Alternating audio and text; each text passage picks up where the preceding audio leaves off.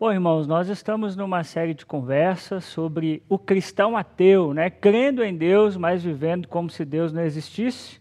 E hoje a nossa terceira mensagem. Hoje nós vamos falar quando você crê em Deus, mas tem vergonha do seu passado.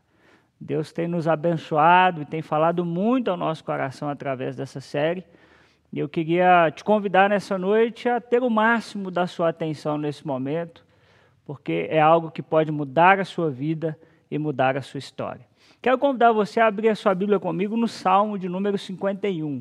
Salmos de número 51.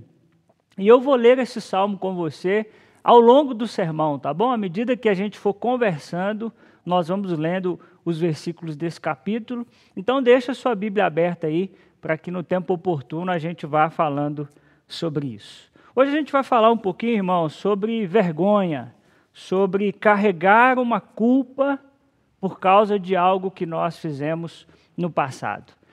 Vamos falar a verdade aqui, gente? Todo mundo tem uma história do seu passado, assim, uma história. E você diz assim: Eu não acredito que eu fiz isso. Eu não acredito que eu pensei nisso. Eu não acredito que isso faz parte da minha história. Bom, eu tenho história assim, eu imagino que você também tenha. Situações que são inacreditáveis, situações que eh, a gente olha e diz: não é possível que isso aconteceu comigo. E sabe que se nós não soubermos lidar bem com os nossos pecados, se nós não conseguirmos lidar bem com as nossas falhas, com aquilo que nós é, fazemos que desagrada a Deus, nós podemos ficar presos na armadilha da culpa e da vergonha por algo que aconteceu.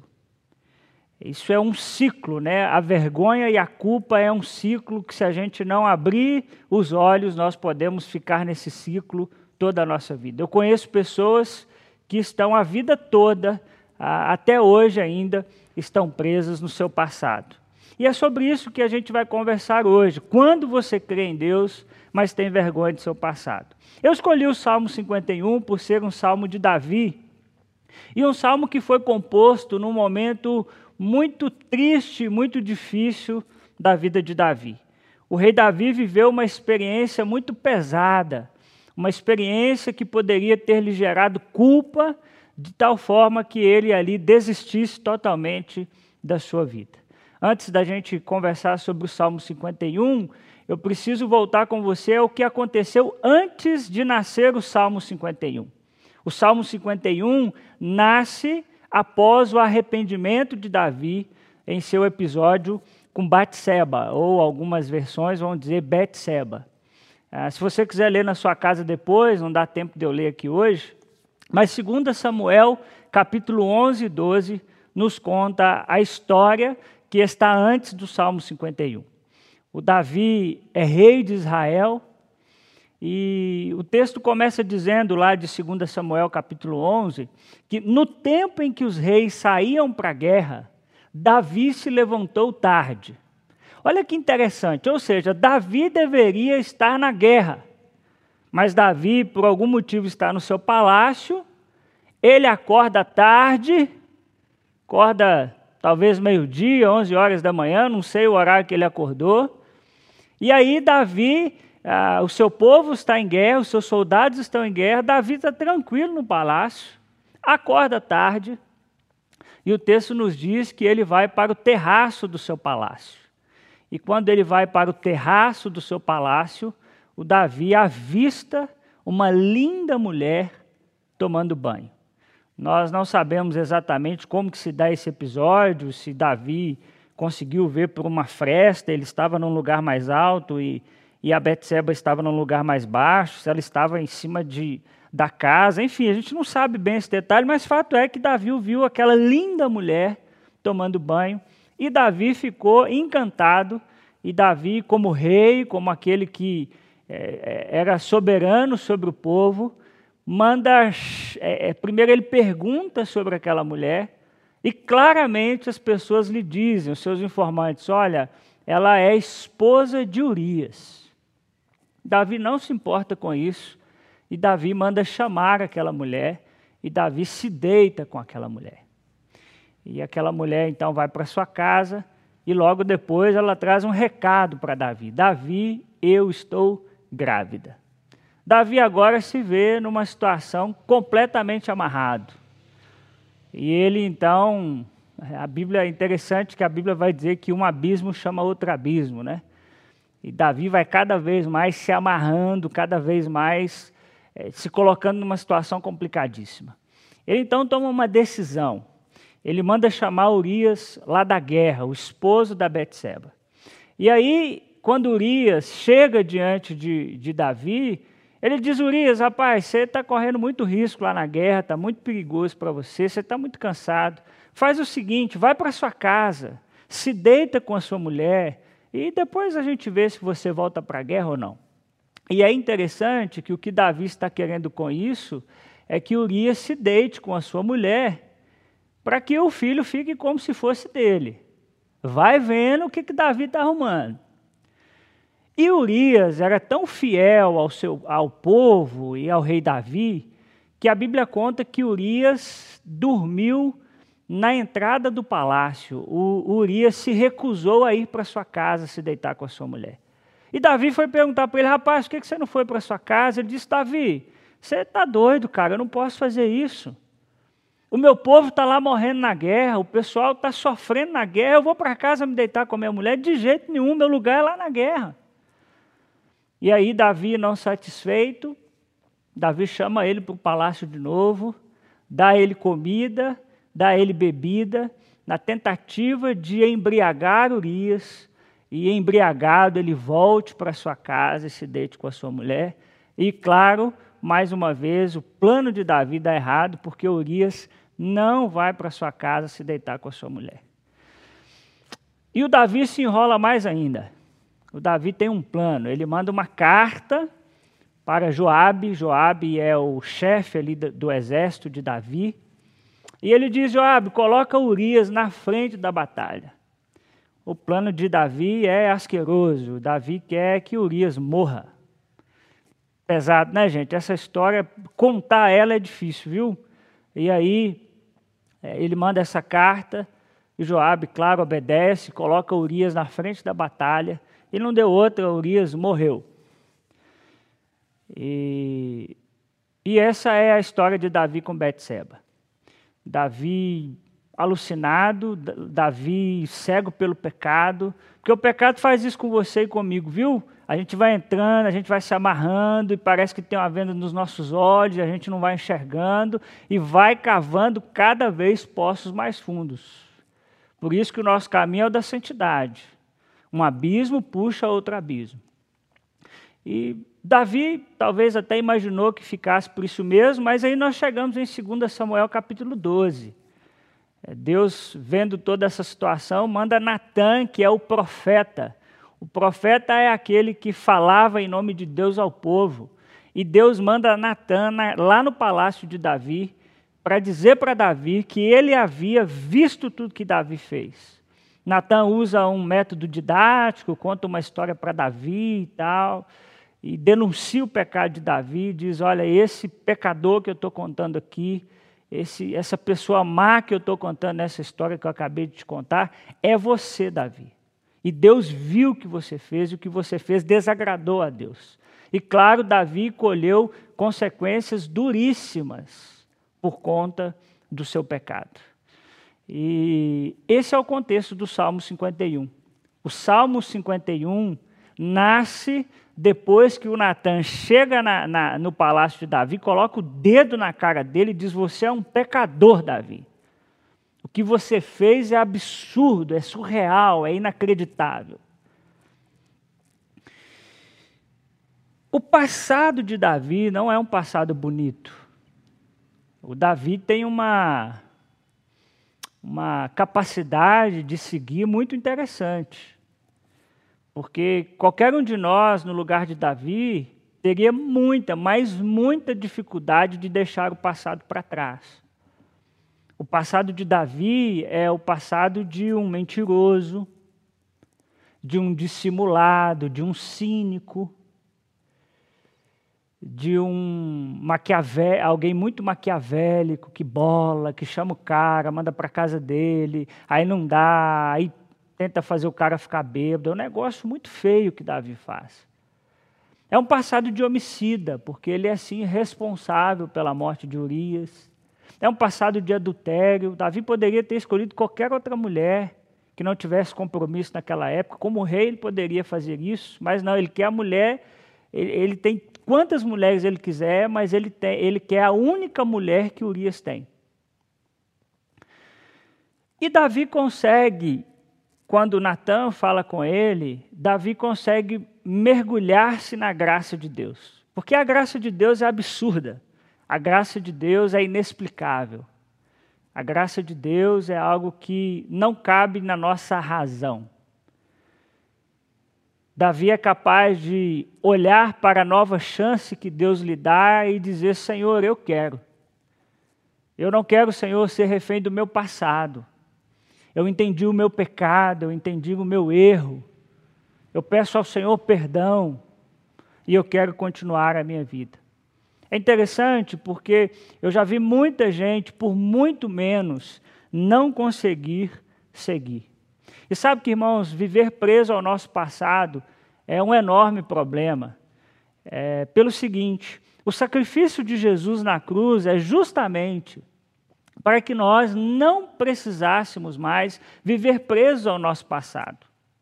Então, quando eu permito que a culpa tome conta do meu coração e eu desisto de Deus, eu desisto da vida, eu desisto daquilo que eu ainda posso reconstruir na minha vida, o que eu estou dizendo é o sacrifício de Jesus não serve para nada. Ah, Isaías 53, versículo 5 diz: Mas ele foi transpassado por causa das nossas transgressões, foi esmagado por causa de nossas iniquidades. O castigo que nos trouxe a paz estava sobre ele, e pelas suas pisaduras fomos curados. Ou seja, por causa do sacrifício de Jesus, aqui Isaías está falando do Messias que ainda viria, é por causa dele que nós somos sarados, é por causa do sacrifício dele que nós somos curados. Então ninguém precisa viver refém do seu passado e da culpa do seu passado. Por isso que quando nós vivemos presos à culpa do nosso passado, nós somos um cristão ateu. Nós cremos em Deus, mas carregamos culpa, vergonha por causa do nosso passado. E hoje eu queria te ensinar alguns passos que precisamos dar se quisermos deixar a culpa e o passado para trás. Pega uma caneta, pega um papel, abre um bloco de notas no seu celular Aliás, se você estiver anotando sermões, manda no meu WhatsApp, eu queria muito ver, eu adoro ver as anotações, aquilo que as pessoas estão escrevendo, que elas estão percebendo. Então, se você estiver anotando nesse tempo que nós estamos aí virtuais e online, manda para mim, eu vou ficar muito feliz de saber que tem gente anotando, que tem gente é, fazendo isso. Né? Então, anota aí. Davi nos ensina alguns passos que precisamos dar se quisermos deixar a culpa do passado para trás. Passos que precisamos dar se quisermos deixar a culpa do passado para trás. Primeiro passo, entenda quem Deus é. Entenda quem Deus é. Olha aí comigo, Salmo 51, versículo 1 e 2. Tem misericórdia de mim, ó Deus, por teu amor por tua grande compaixão, apaga as minhas transgressões. Lava-me de toda a minha culpa e purifica-me do meu pecado. Davi começa nos ensinando que nós precisamos entender quem Deus é. Davi clama aqui por misericórdia e perdão. Tem misericórdia de mim, ó Deus, por teu amor e por tua grande compaixão. O Davi começa reconhecendo quem Deus é. Quem Deus é? Deus é rico em misericórdia. Deus é rico em compaixão. Deus é capaz de perdoar todas as culpas. É, Deus era o único capaz de lavá-lo de seus pecados. E ele reconhece quão grande, quão maravilhoso é esse Deus. E aí ele faz alguns pedidos para Deus. Ele diz: Apaga as minhas transgressões, Senhor. O Senhor que é rico em misericórdia, o Senhor que é rico em amor, em bondade, apaga as minhas transgressões. E apaga aqui traz a ideia, né, no original, a ideia é como se algo estivesse escrito numa lousa, num quadro, e Deus viesse e apagasse. A figura que Davi está usando é Deus, nesse momento em que fui confrontado pelo meu pecado, nesse momento que as vendas foram tiradas dos meus olhos. É como se todos os meus pecados viessem para uma lousa, para um quadro, e, e todos eles vêm escritos. E eu preciso que o Senhor me ajude, porque eu sei quem o Senhor é, o Senhor é rico em bondade e misericórdia, e eu preciso que o Senhor venha e apague esses pecados. Davi continua dizendo: lava-me. Essa expressão lavar era a mesma usada para lavar roupas. O que Davi está dizendo é: Senhor, a, a, a, minha sensação é como se eu tivesse acabado de comprar uma roupa suja que precisa ser lavada. Eu estou sujo, Senhor. E eu preciso que o Senhor me lave, eu preciso que o Senhor me dê um novo começo, uma nova história. E sabe que, irmãos, nós temos um problema na nossa geração, nós temos uma geração que, ao invés de correr para esse Deus, quer comprar Deus. A nossa geração tem uma dificuldade com a graça de Deus, porque nós queremos o tempo todo comprar essa graça. Nós queremos o tempo todo comprar Deus para obter os perdões, para obter perdão pelos nossos pecados. E aí nós nos tornamos cristãos que vão, que assistem os cultos, para manter uma máscara e para limpar uma barra com Deus. Aí eu começo a usar dos mecanismos religiosos para limpar a barra com Deus. Durante a semana eu faço uns negócios que eu sei que Deus não gosta, mas domingo eu estou firme e forte com a minha igreja.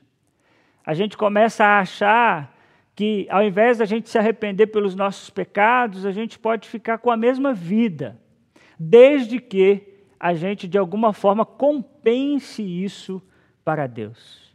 Davi preferiu, ao ser confrontado pelo seu pecado, clamar ao Deus que é rico em amor. E ele apela a quem Deus é, ele diz assim: por teu amor e por tua compaixão. Senhor, não é por causa de mim, não. Não é por causa da minha bondade, não é por causa dos meus sacrifícios, não é pelo dinheiro que eu tenho como rei e posso dar ofertas e dízimos e mais dízimos ao Senhor, não. É por causa do teu amor e da tua compaixão, é por causa de quem o Senhor é. Muitos se acham bons demais para pedir perdão a Deus. Davi não, Davi diz: Senhor, por favor, eu me lembro quem o Senhor é e o Senhor é rico em misericórdia. Muita gente não consegue receber o perdão de um pecado cometido. Muitas pessoas não conseguem deixar a culpa do seu passado para trás porque tem uma visão equivocada de Deus. Por isso que o primeiro passo é entender quem Deus é. Muita gente olha para Deus como se Deus fosse um velhinho, ranzinza, que está com um caderninho, uma caneta na mão, e na hora que alguém pisa fora da faixa, ele diz: menos um menos um, menos um. E aí a gente começa a achar que Deus se relaciona conosco nessa relação de débito e crédito. Davi claramente diz: o Senhor não é um Deus que está espreita para me punir o tempo todo. O Senhor é um Deus rico em misericórdia. Essa ideia de alguém que está com um caderninho anotando os seus erros. Isso não é um Deus, isso é um diabo. Davi faz questão de dizer que ele é rico em compaixão e misericórdia. Então, irmãos, se nós quisermos parar de carregar culpa pelo nosso passado, nós precisamos entender o Deus amoroso que temos. Deus é rico em amor, em graça, em generosidade e bondade, e Ele quer e Ele pode perdoar você nessa noite, Ele pode ajudar você a se livrar das culpas do seu passado nessa noite, se você assim pedir a Ele. Mas tem um segundo passo que nós precisamos dar, se nós quisermos abandonar o nosso passado e deixar a culpa para trás. Você precisa entender quem você é. Se você estiver anotando, anote aí. Entenda quem você é. Olhe comigo os versículos de 3 a 6. Pois eu mesmo reconheço as minhas transgressões, e o meu pecado sempre me persegue. Contra ti, só contra ti eu pequei, e fiz o que tu reprovas, de modo que justa é a tua sentença, e tens razão em condenar. Sei que sou pecador desde que nasci, sim, desde que me concebeu a minha mãe. Sei que desejas a verdade no íntimo, e no coração me ensinas a sabedoria. Você quer deixar o seu passado para trás? Quer deixar a culpa para trás? Entenda quem você é. Um passo é entender quem Deus é, o outro é entender quem você é. Tem uma definição do Martim Lutero, o grande reformador. O Martim Lutero se apresentava de uma maneira interessantíssima. Ele dizia assim: Eu não tenho outro nome senão de pecador. Pecador é o meu nome, pecador é o meu sobrenome. Eu não tenho outro nome senão de pecador. Pecador é o meu nome, pecador é o meu sobrenome. O Lutero era é, convicto de quem também ele era, e assim foi também com Davi. Davi assumiu a total responsabilidade pelos seus pecados. O salmo usa expressões no singular, ele vai dizer: Eu reconheço as minhas transgressões eu pequei contra ti. No versículo 3, ele vai dizer: O meu pecado sempre me persegue. Interessante, né? Davi está dizendo o seguinte: esse meu pecado, os meus pecados estão sempre na minha consciência. Eu tento fingir que não fiz nada. Eu, é, a gente brinca, né? Quando a gente está diante de uma situação difícil, a gente fala assim: Ei, eu fingi desmaio. O que o Davi está querendo dizer é mais ou menos isso. Eu tentei fingir desmaio, eu tentei fingir que nada estava acontecendo, mas o meu pecado sempre me persegue. Ele está sempre na minha consciência. É Deus o incomodando, é Deus o impelindo, é Deus o convencendo. E aí no versículo 4 ele diz: Contra ti, só contra ti. Davi reconhece que ele é alguém que feriu o caráter santo de Deus. Davi diz: Senhor, eu pequei. E antes de pecar contra qualquer outra pessoa, eu pequei contra o Senhor, contra a santidade do Senhor. E no versículo 6 ele vai reconhecer que não agiu como Deus desejava para ele. Davi, irmãos, lidou com isso de uma forma interessantíssima. Ele diz: a culpa é minha. Ele assumiu a total responsabilidade do seu erro e do seu pecado. O que mais chama a atenção é a gente perceber que esse é o nosso maior desafio. Esse é o nosso retrato, irmãos. Porque nós somos como Davi. Davi diz: Eu sei que desejas a verdade no íntimo, eu sei o que o Senhor quer, eu sei o que eu tenho que fazer.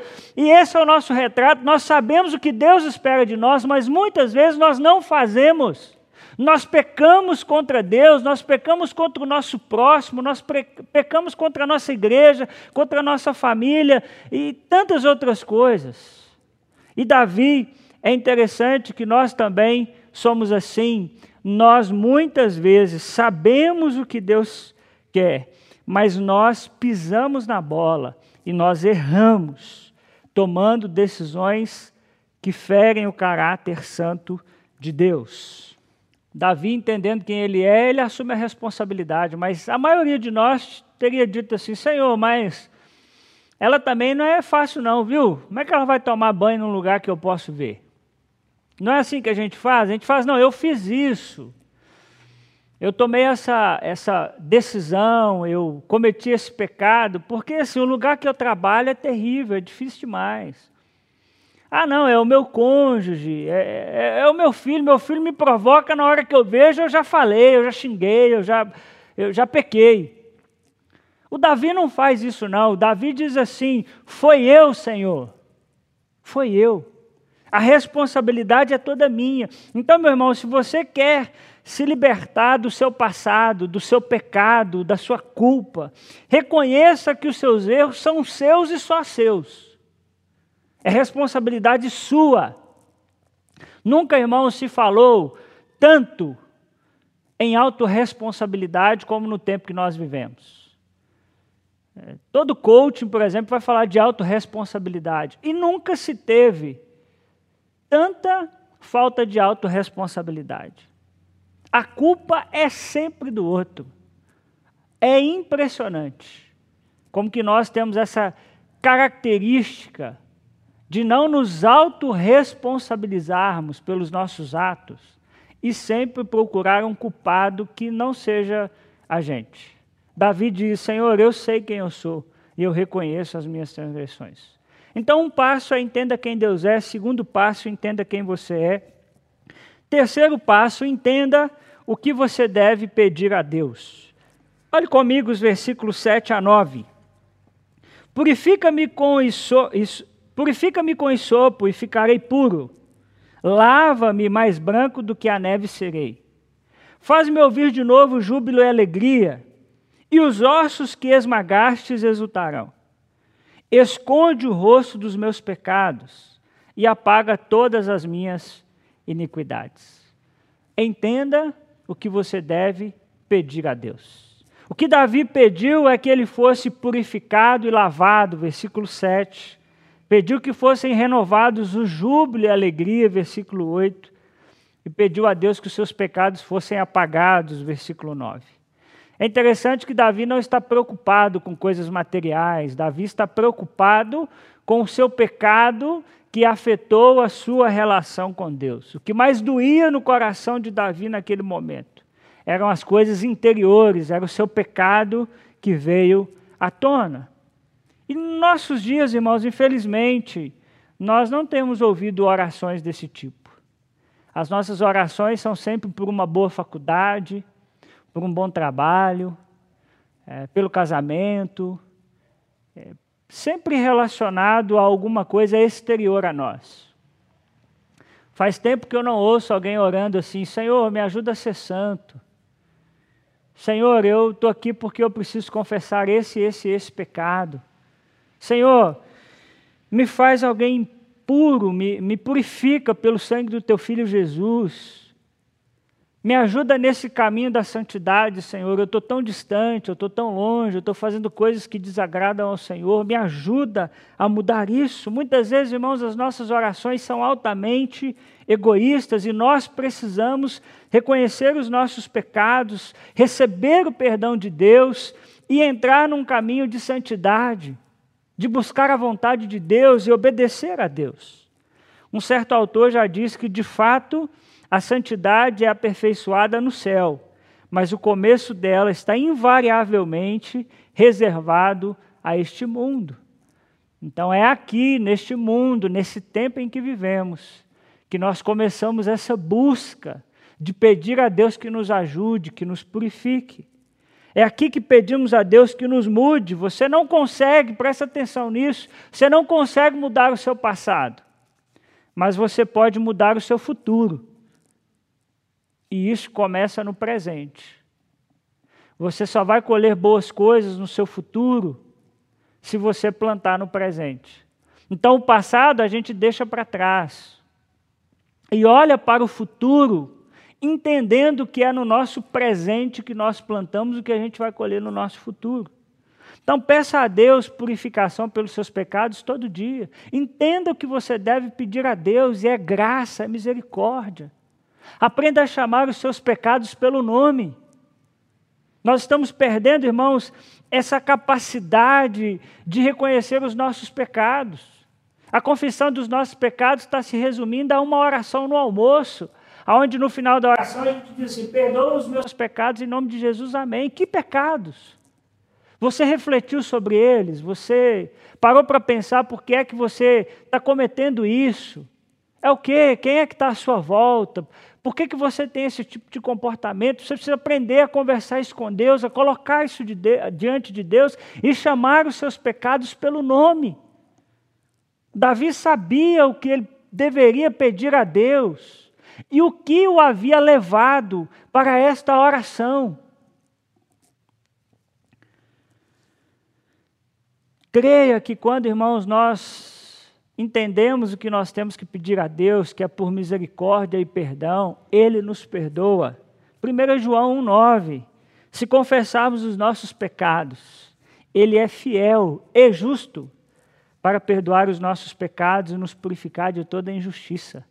O João não está dizendo assim, olha, eu acho que dependendo do que você fazer, assim, se você, você dobrar sua oferta, se você fazer um sacrifício, um jejum, um negócio assim diferente para surpreender e impressionar Deus, porque a gente tem esse negócio, né? A gente acha que a gente surpreende Deus, mas isso é papo para um outro dia. Mas eu acho que se você fizer um negócio diferente, eu acho que Deus te perdoa. Não é isso que João está dizendo. João está dizendo: se a gente confessar os nossos pecados, Ele é fiel, Ele, ele, não, ele não, não tem variação de dúvida. Ele é justo para perdoar os nossos pecados.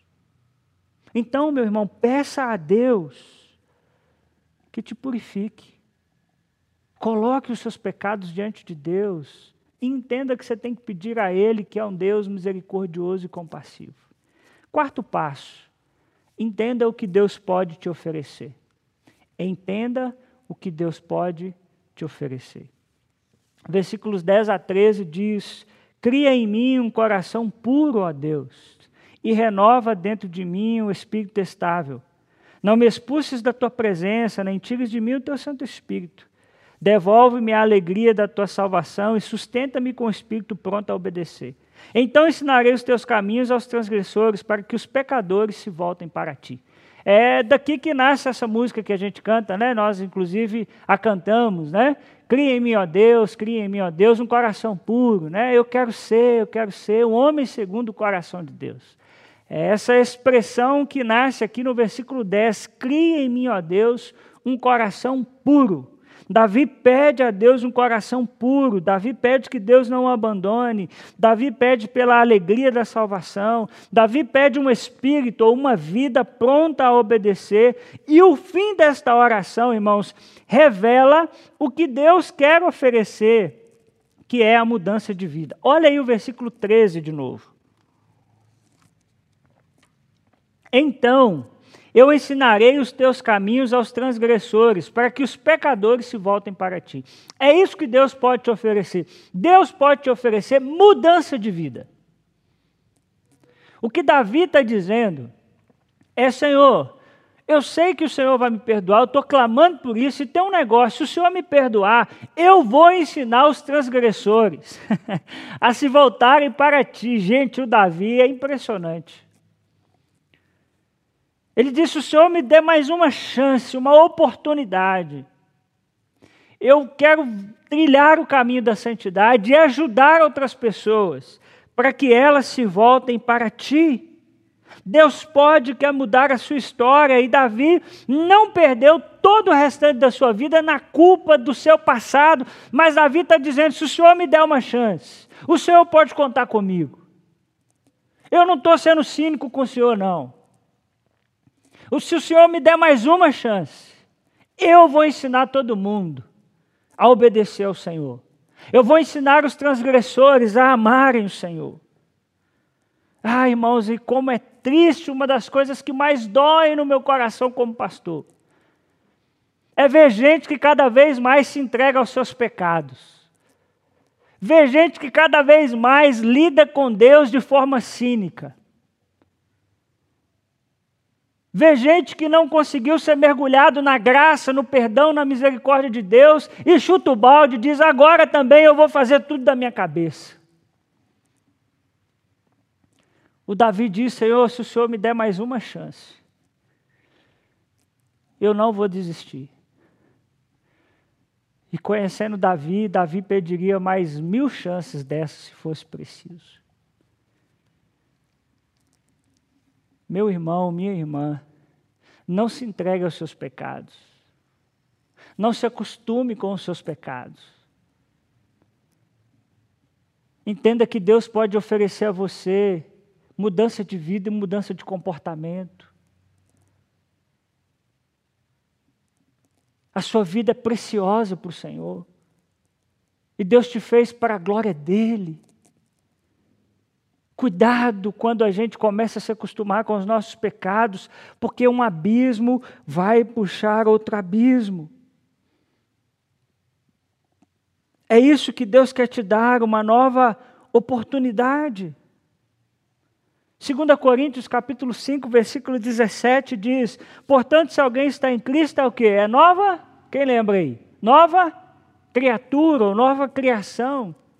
As coisas antigas já passaram e eis que tudo se fez novo. Deus te dá uma nova chance. As coisas antigas já passaram e eis que tudo se fez novo. Pastor, mas é porque o senhor não sabe da minha história. Meu irmão, a sua eu não sei, eu sei da minha e sei da de Davi. Nós estamos falando de um homem mentiroso, homicida, maquiavélico. E que Deus dá uma nova chance para ele. Isso significa que quando Deus nos perdoa, Ele nos perdoa mesmo. As coisas velhas já passaram e eis que tudo se fez novo. Então entenda que Deus pode oferecer a você a oportunidade de mudar de vida. E quinto e último passo que eu queria conversar com você hoje é entenda o que você pode oferecer a Deus. Versículos 14 e 17 diz: Livra-me da culpa dos crimes de sangue, ó Deus, Deus da minha salvação. E a minha língua aclamará a tua justiça. Ó Senhor, dá palavras aos meus lábios e a minha boca anunciará o teu louvor. Presta atenção no 16, hein? Presta atenção. Não te deleitas em sacrifícios, nem te agradas em holocaustos senão eu os, eu os traria. Os sacrifícios que agradam a Deus são um espírito quebrantado. Um coração quebrantado e contrito a Deus não desprezarás. Entenda o que você pode oferecer a Deus. O que você pode oferecer a Deus? Você pode oferecer a Deus a sua vida. Davi diz aqui no versículo 16: O Senhor não te deleitas em sacrifícios nem te agradas em holocaustos, senão eu os traria. É claro que aqui a gente está no sistema do Antigo Testamento ainda de sacrifícios, né? Então não é que Davi está dizendo que não tem que oferecer mais sacrifício dentro daquele contexto que ele vivia. O que Davi está dizendo é: Senhor, eu já entendi que não adianta só eu oferecer sacrifício e a minha vida está toda bagunçada. O Senhor não, te, não se agrada desse tipo de sacrifício falso, externo, mas que por dentro não é verdadeiro. E é interessante porque Davi tinha acesso aos melhores animais para sacrifícios. E ele diz: Senhor, eu já entendi que não é disso que o Senhor está falando. Eu já entendi. E aí no 17 ele vai dizer: os sacrifícios que agradam a Deus são um espírito quebrantado. Um coração quebrantado e contrito a Deus não desprezarás. Eu entendi, Senhor, que tem a ver com o meu coração. Um coração quebrantado, um coração afetado pela presença do Senhor, pela vontade do Senhor. E muita gente vive uma vida de máscaras, como se Deus não existisse. Crê em Deus, mas vive como se ele não existisse. Vive uma vida longe de Deus, mas compensa com atos externos. Mantém uma imagem, frequenta ambientes religiosos. Mas Davi entendeu que Deus não quer sacrifício, mas Deus quer vida de pessoas. O que você deve oferecer acima de tudo é um espírito quebrantado, é a sua vida por completo. Alguém já disse algo muito interessante: que Deus pode fazer maravilhas com um coração quebrantado, se você lhe entregar todos os pedaços. Deus pode fazer maravilhas com um coração quebrantado, se você lhe entregar todos os pedaços. Eu queria desafiar você hoje a entregar a Deus as suas culpas do passado, a receber o perdão de Deus e mudar de vida, mudar de comportamento. A decisão de permanecer preso ao seu passado é sua. Porque Deus em Cristo Jesus já te perdoou. A cruz do Calvário é para isso. É por isso que religioso fica louco com a cruz de Jesus. Porque a cruz de Jesus é o grito de que qualquer passado pode ser perdoado. Qualquer um de nós, se olhássemos para Davi, diríamos que ele é o pior sujeito da face da terra. Mas a Bíblia diz que Davi foi um homem segundo o coração de Deus. Dorme com essa hoje. Por que, que ele foi um homem segundo o coração de Deus? É porque Deus não leva em conta as culpas do nosso passado quando nós vamos até Ele em arrependimento. A cruz é o grito de que todo, de toda culpa e todo passado, é o grito de que toda culpa e todo passado foram derrubados. E que aqueles que estão em Cristo Jesus são novas criaturas. E as coisas velhas já passaram, e eis que tudo se fez novo. Corre para Deus. Fala com Deus ainda hoje. Qual é a culpa que está no seu coração? E diz: Senhor, cria em mim um coração puro Renova dentro de mim, Senhor, a alegria da tua salvação, para que eu possa ajudar outras pessoas também. Porque se o Senhor me der uma nova chance, se eu for mergulhado na sua graça, na sua misericórdia, eu vou ensinar outras pessoas a te amarem também através da minha vida. Oro para que o Espírito de Deus te visite nessa noite, te ajude e leve todas as suas culpas embora receba o perdão de Deus, chame os seus pecados pelo nome e seja encharcado e mergulhado na graça, na bondade, na misericórdia. Entenda quem Deus é, Deus rico em amor, generosidade e bondade. Deus te abençoe em nome de Jesus. Amém e amém.